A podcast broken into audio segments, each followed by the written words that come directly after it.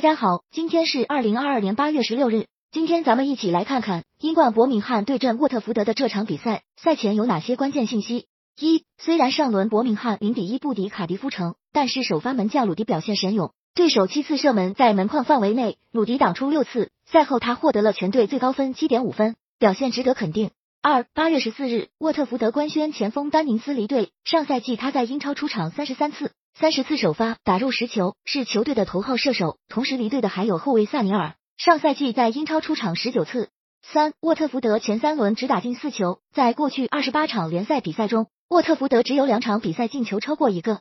四，由于上轮吃到红牌，沃特福德主力左边后卫卡马拉无缘本场比赛。前三场比赛卡马拉全部首发出战，上赛季这位科特迪瓦国脚十八次首发出场，打进一球，缺阵影响不小。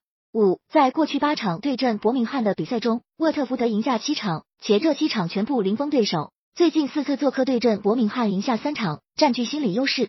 六，沃特福德前三轮打进三球，分别是由三名球员打进，分别是前锋佩德罗、右边锋萨尔以及中场克莱维利。